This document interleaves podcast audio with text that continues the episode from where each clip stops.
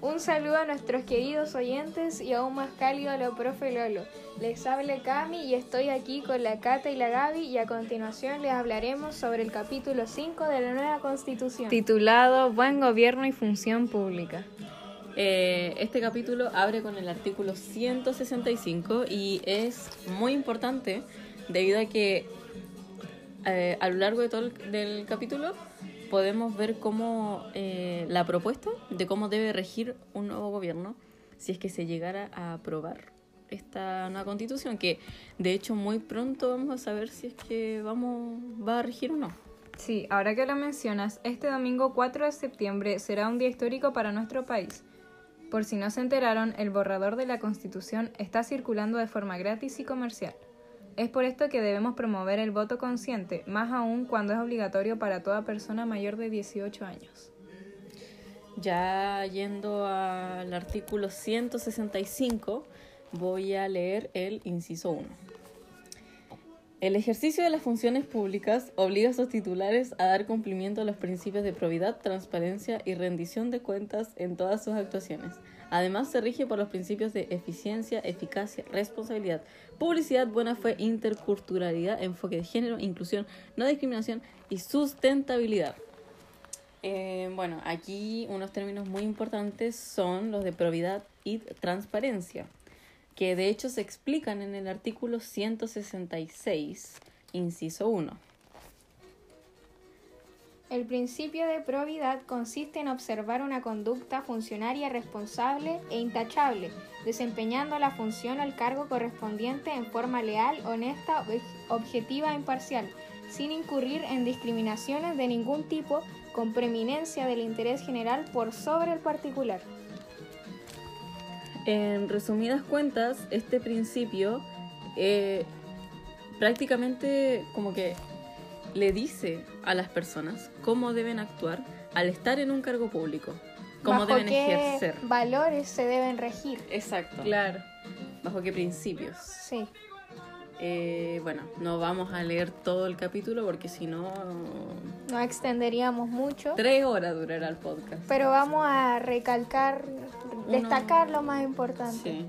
Especialmente eh, vamos a partir con un artículo que tiene cierta polémica que es el 172, el cual solamente consta de un inciso y dice, no podrán optar a cargos públicos ni de elección popular las personas condenadas por crímenes de lesa humanidad, delitos sexuales y de violencia intrafamiliar. Aquellos vinculados a corrupción como fraude al fisco, lavado de activos, sobornos, cohecho, malversación de caudales públicos y los demás que así establezca la ley. Los términos y plazos de estas inhabilidades se determ- determinarán por ley. Este artículo, como bien dice, condena a funcionarios públicos que han cometido actos delictivos. Eh, esto es importante ya que en la actualidad eh, algo que es- muy polémicamente se destaca de la constitución que nos rige del 80 es que si bien dicta algunos artículos sobre condenar la corrupción, esta misma pone trabas en cuanto a la legislación o la, el ejercicio de estas inhabilidades en contra de la gente corrupta eh, como funcionario público. Y bueno, hay algunos ejemplos, pero no nos vayamos por las ramas. El siguiente artículo que tiene cierta polémica es el que le sigue, es el artículo 173. Y cito, respecto de las altas autoridades del Estado, la ley establecerá mayores exigencias y estándares de responsabilidad para el cumplimiento de los principios de probidad, transparencia y rendición de cuentas. Eh, Eh, este artículo dice respecto de las altas autoridades del Estado. Por ahí se rumorea que estas altas autoridades son ministros de Estado, senadores, diputados, etc. Pero son especulaciones que realizan ciertos abogados. No es nada que dicte la Constitución y no existe actualmente ningún... eh, Ninguna fuente oficial. exacto. Este artículo tiene diversas interpretaciones ya que no existe órgano o institución que establezca quiénes son estas altas autoridades. Y es uno de los puntos más discutidos de este capítulo. También debemos recalcar que este capítulo como tal no es en realidad muy polémico como otros. pero aún así tiene puntos como el que acabamos de mencionar, que son especificaciones que se hacen falta porque dan paso a una mala interpretación de esta constitución y es algo muy eh, criticado de la constitución del 80, eh, la difícil interpretación o multifacética o ambigua interpretación que se le puede dar a cada artículo y cada inciso. Personalmente, el artículo que menos entendí de todo este capítulo es el 174, el cual dice, una comisión fijará las remuneraciones de las autoridades de elección popular, así como de quienes sirvan de confianza exclusiva de ellas. Las remuneraciones serán fijadas cada cuatro años, con al menos 18 meses de anterioridad al término de un periodo presencial. Los acuerdos de la comisión serán públicos, se fundarán en antecedentes técnicos y deberán garantizar una retribución adecuada a la responsabilidad del cargo. Una ley establecerá la integración, funcionamiento y atribuciones de esta comisión. Eh, bueno, este artículo em, yo tampoco lo entendí la primera vez que lo leí y tuve que investigar un poquito más. Yo creo que una de las cosas que es em, se puede destacar de esta constitución es que es mucho más accesible para toda la población porque no consta de un léxico tan técnico, onda, no se necesita tener como mm. introducción al derecho Estudio en sí. Sí, como un magíster en mm. Harvard de Derecho Internacional para poder leerla. Pero aún así hay artículos que cuesta entenderlos porque está muy... A ver, si bien se cuestiona hay muchos artículos que no tienen especificaciones que quizás eh, la gente esperaba.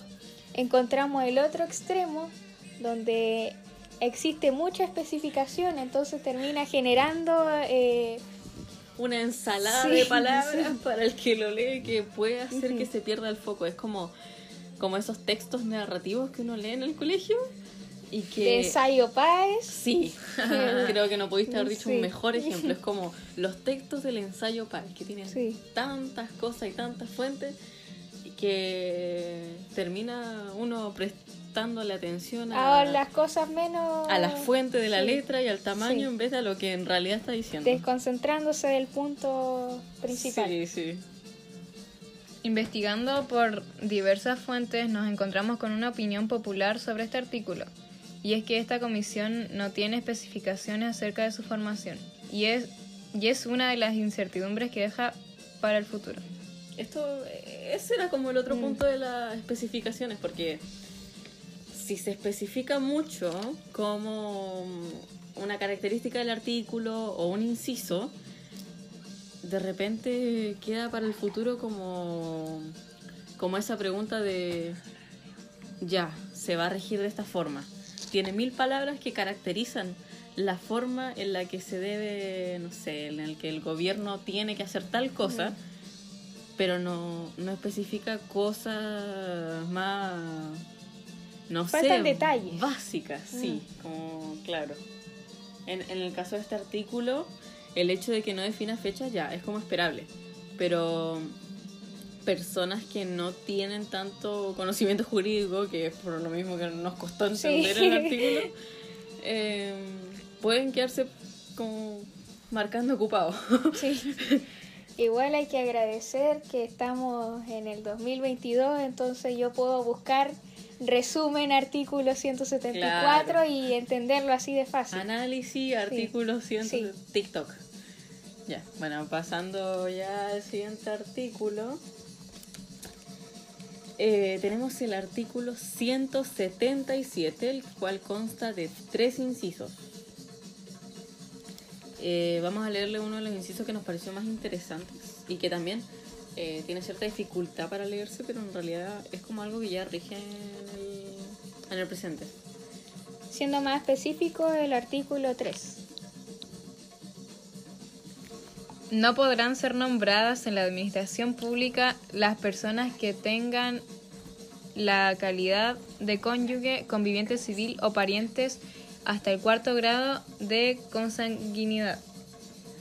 Y segundo de afinidad, inclusive respecto de las autoridades y de los funcionarios directivos del, organismo del Estado al que postulan Se exceptúan los nombramientos que se hagan en aplicación de las normas vigentes sobre ingreso o ascenso por méritos en cargos de carrera. Eh, bueno, eso fue un... Bueno, me corrijo porque dije artículo 3, pero es el inciso 3 del artículo 177. Claro. Eh, fue un final bastante poético porque justo terminó la canción de fondo. Pero bueno, esto es como una prohibición al nepotismo, una, una alegoría a los sistemas monárquicos No, del no pasado. puedes trabajar con tu... Con tu pareja, Sí. ¿no? Sí, claro. Creo que eh, eso en el, en el presente igual se aplica, pero eh, de una forma distinta. No sabría decirle ni citarle la constitución del 80, pero se aplica de una forma distinta, ya que aquí da especificaciones, como ya hablamos de los detalles, ¿Mm? Sobre la relatividad que tiene que tener un pariente con otro para que sea nombrado eh, dentro de la administración Hasta, pública. hasta cuarto. Está claro, un cuarto, así como. Mi primo segundo grado no podría. No. Em, bueno, Para Eh. encontramos este relevante eh, hablar sobre este inciso del artículo 177 porque encontramos que se da muchas vueltas para decir algo que se podría explicar en términos más simples. sí. Y al mismo tiempo encontramos que nos cuestionamos nosotras mismas porque claramente es una constitución y va a tener textos así. Pero yo creo que desde nuestra perspectiva, con cero conocimiento jurídico y que ni siquiera podemos votar, eh, la lectura se nos hace medianamente Complicada. Claro. Bueno, hasta aquí más o menos la constitución en este capítulo se, se basa y se repite y como indaga en lo mismo, que es la caracterización, especificación de principios y valores en los que el gobierno Se debe regir. Exacto.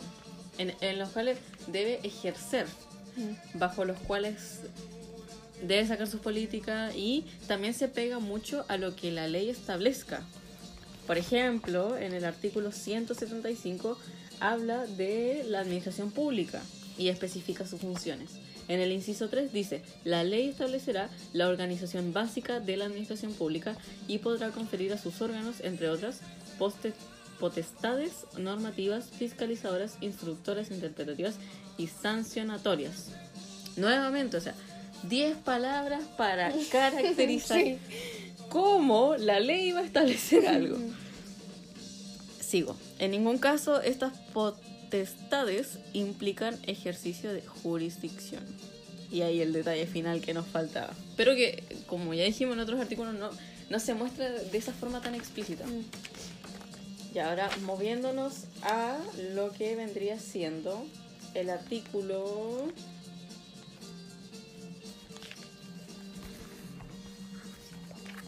...182... Eh, ya. Este artículo habla sobre la economía, sobre cómo el Estado participa en esta economía, eh, sus características, sus valores, sus principios, habla de Nuevamente. la solidaridad, el pluralismo económico, la diversificación productiva y economía social y solidaria.